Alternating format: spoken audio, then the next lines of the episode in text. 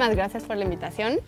Sí, bueno, yo soy Yeta Morán, eh, yo soy pediatra, hice medicina, después hice mi especialidad de pediatría en el Instituto Nacional de Pediatría y eh, después hice tres años de dermatología pediátrica, igual ahí en el Instituto Nacional de Pediatría. Entonces, pues yo me dedico a ver niños y específicamente la piel de los niños, que la verdad es que es un mundo. Entonces, bueno, eso es ahorita lo que, a lo que me dedico. Para empezar, es el órgano más grande del cuerpo, o sea, es el órgano más grande, más extenso y tiene muchísimas funciones. Su principal función que todos ubicamos es ser una barrera que nos protege del ambiente, de, de virus, bacteria, polvo, etc. Pero no solo eso, o sea, es un órgano que absorbe, es un órgano que es capaz de metabolizar, o sea, es un órgano endocrinológicamente activo eh, nos protege del sol, o sea, nos protege de la radiación ultravioleta, nos protege de muchísimas cosas. Entonces, es muy importante cuidar la piel de los bebés, incluso, y más adelante se los voy a platicar cuando hablemos como de, la humectación y todo, es capaz, o sea, tratar bien la piel nos permite a nosotros prevenir alergias de grande, o sea, así de importante es la piel. Un niño va madurando neurológicamente y primero se sienta, después, ¿no? Se para, camina, etcétera. Igual pensamos, sabemos este, que va madurando gastrointestinalmente y al principio solo tolera papillas y luego ya comen súper bien sólidos más grandes, etc. Lo mismo pasa con la piel, o sea, tenemos la idea que la piel que tenemos ya, nacemos con ella y es la misma piel. Y evidentemente sabemos que no es la misma piel de bebé que de adulto, pero es impresionante como ya se sabe que incluso la piel también lleva un proceso de maduración. Entonces la piel de bebé no es lo mismo que una piel de un niño de dos años. La piel de los bebés, su estructura eh, al, nacer, los primeros meses de vida, es 30% más delgada. Tenemos que tener mucho cuidado, ahorita lo vamos a platicar, con lo que le ponemos a los bebés en el cuerpo, porque no es lo mismo que nos lo pongamos nosotros que se lo pongamos a un bebé. No solo es más delgada, sino que todas las células que se encargan como de la adecuada función de la piel son inmaduras, entonces tampoco responden igual a ciertos estímulos, a ciertas cosas que les apliquemos. El agua no irrita la piel. Lo que irrita la piel y lo que lastima es el jabón que utilicemos. Entonces, no hay problema de bañarlo diario. En realidad, yo sí recomiendo bañarlos diario. Uno, por lo que te comento de los patrones y de las rutinas.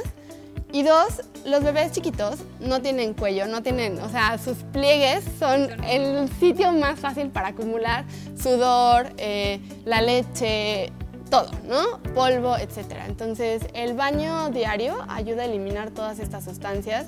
El pH de la piel en realidad es de 5 a 5.5 y la mayoría de los jabones tienen pHs muy alcalinos que resecan mucho la piel. Entonces, lo que reseca no es, como te digo, el agua, sino el tipo de producto que estemos utilizando.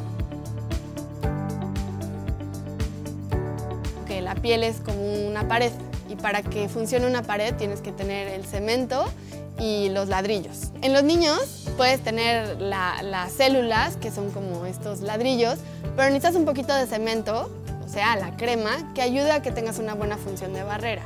Especialmente en los niños que tienen como piel atópica o piel sensible, hay muchísimos estudios que se ha visto que si tú les pones crema humectante desde los primeros meses de vida, ayudas a prevenir, en primer lugar, dermatitis atópica, pero más adelante puedes prevenir alergias alimentarias, puedes prevenir eh, asma, rinitis alérgica, conjuntivitis alérgica. Entonces, es súper importante hacerles a los niños la costumbre de ponerse crema, especialmente como ya platicamos, el primer año de vida, que es cuando su piel es más inmadura. Pero si tú tienes una piel que se está secando porque estás utilizando un jabón que no es correcto y no le estás poniendo crema, tienes una piel súper sensible que está reseca y como está reseca se inflama y cualquier cosa los irrita. El sudor cuando hace calor, entonces como ese rash por calor, cuando hace mucho calor, el mismo sudor a una piel seca la irrita. Eh, no sé, algunas, eh, los suavizantes o algunos jabones que se utilicen, también, no sé, algunos cuando son eh, generalmente en polvo, se quedan en la, en la fibra de la tela y irrita más. Entonces, todas esas cosas pueden irritar a los bebés justo porque su piel es más sensible. El área del pañal es mucho más delicada. Uno, es una piel delgada, Dos, generalmente es una zona que fácilmente se roza, entonces es una zona que está lastimada y cuando está lastimada la piel no hace su función de barrera y entonces es más fácil que se absorba lo que le estás poniendo. Y en tercer lugar es una piel que tú cubres con un pañal y cualquier zona en el cuerpo que tú cubras con algo haces un efecto que llamamos oclusivo y entonces eh, favoreces o incrementas la absorción de lo que estés poniendo. Entonces esos tres factores hacen que sea súper fácil que lo que le pongas se absorba en el área del pañal.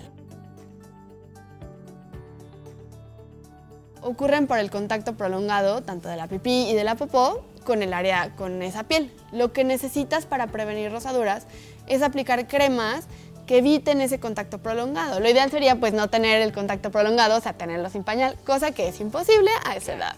Entonces, como no puedes evitar el contacto prolongado de la pipí y la popó con el área del pañal, lo que utilizas y lo que se recomienda son cremas que contengan eh, sustancias como óxido de zinc que ayudan a hacer una capa protectora y evitar ese contacto prolongado. Fuera de sustancias como óxido de zinc, no recomendamos aplicación de otras cosas. O sea, eso es porque el óxido de zinc está bien, bien establecido que no se absorbe, que te ayuda a controlar como la, ese contacto prolongado y entre más gruesa pongas la capa, más función de barrera haces, más mayor protección hay del contacto de la piel con la pipí y con la popó, que son las sustancias irritantes. Nunca hay que poner cremas que tengan esteroides en el área del pañal, a menos de que te lo indique prácticamente que un dermatólogo pediatra. Y el problema de poner esteroides en el área del pañal es que se absorben, o sea, se absorben y es casi como si los estuvieras dando tomados.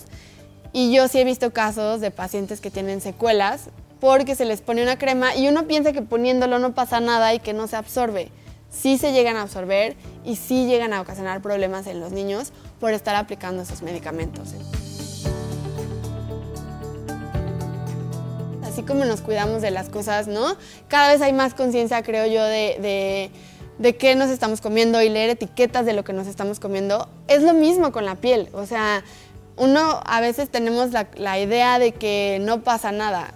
Muchas cosas llegan a absorberse, entonces tienes que tener mucho cuidado con lo que estás utilizando y con lo que te estás aplicando tú como adulto y con más razón en un bebé. Eh, por ejemplo, bueno, de, los parabenos y los talatos, todas estas cosas que ¿no? ahora como que hay un poco más de conciencia, sí hay evidencia de que pueden ser unos disruptores endocrinos. Entonces, aunque la mayoría de los, de los productos están en concentraciones eh, bajas, pues obviamente entre más productos uses que tengan poquita cantidad, pues se van acumulando. Entonces, pues de, preferencia sí, tratar de utilizar productos que no tengan parabenos, aunque son buenos conservadores, existen como otras alternativas y, en realidad sí eh, las, las, sociedades de endocrinología sí los identifican como disruptores endocrinos. Esto quiere decir que pueden hacer una función como de hormona, aunque no lo sean, y entonces causar alteraciones hormonales.